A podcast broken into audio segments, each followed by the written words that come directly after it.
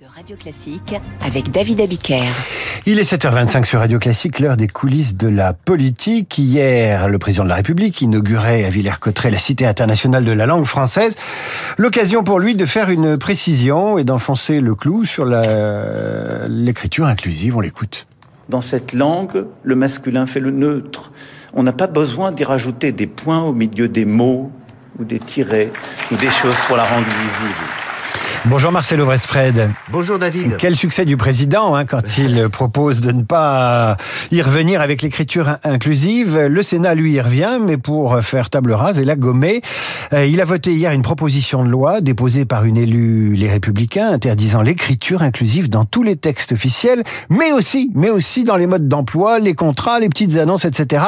C'est un sujet clivant l'écriture inclusive. Oui, et d'ailleurs le débat hier soir a été très vif. La droite, euh, vous elle veut éradiquer cette vogue, ce courant qui consiste à reformater la langue française avec comme objectif affiché par les néo-féministes faire reculer les inégalités entre les sexes. Les défenseurs de cette écriture inclusive, de plus en plus radicaux, surtout chez les Verts, ne manquent pas d'imagination. Ils veulent mettre des points médians partout pour englober les deux genres.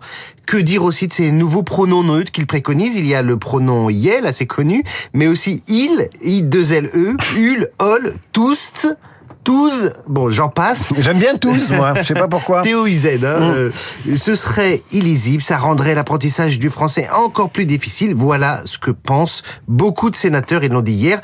L'Académie française est sur la même ligne. Les promoteurs de l'écriture inclusive, dit l'Académie, violentent les rythmes d'évolution du langage selon une injonction brutale, arbitraire et non concertée.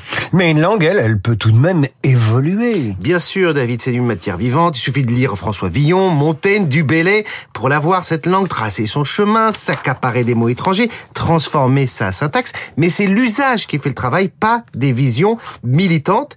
C'est ce qui a d'ailleurs poussé l'exécutif à commencer à mettre des garde-fous. En 2017, Édouard Philippe a proscrit l'usage du point médian dans les textes officiels. Puis Jean-Michel Blanquer a étendu tout cela dans les documents scolaires. Hier, hasard du calendrier, Emmanuel Macron inaugurait la Cité internationale de langue française à Villers-Cotterêts, lieu symbolique. C'est là que François Ier a décidé de faire du français notre langue administrative. Et on l'a entendu dans le son que vous avez mis, il a déclaré que c'était inutile, ces points médians. Et donc c'est une clarification qui va ravir les sénateurs. Oui, et d'ailleurs euh, Emmanuel Macron n'avait jamais été aussi clair sur le sujet, peut-être parce que son camp est en réalité divisé. On est deux tiers à être contre, un tiers à être pour, me confiait hier soir un député Renaissance. Preuve de cet embarras, la majorité a refusé de voter la proposition de loi contre l'écriture inclusive défendue il y a peu par les députés du Rassemblement national. Ce qui veut dire que si la version du Sénat arrive un jour à l'Assemblée, ça promet de jolies contorsions dans le camp du en même temps. Ceci dit, il va constitutionnaliser le droit à l'IVG, donc c'est une cuillère pour maman et puis une cuillère pour papa, d'une certaine façon. En même temps. Merci Marcelo, à demain tout de suite un mot féminin qui se termine par O, c'est la météo.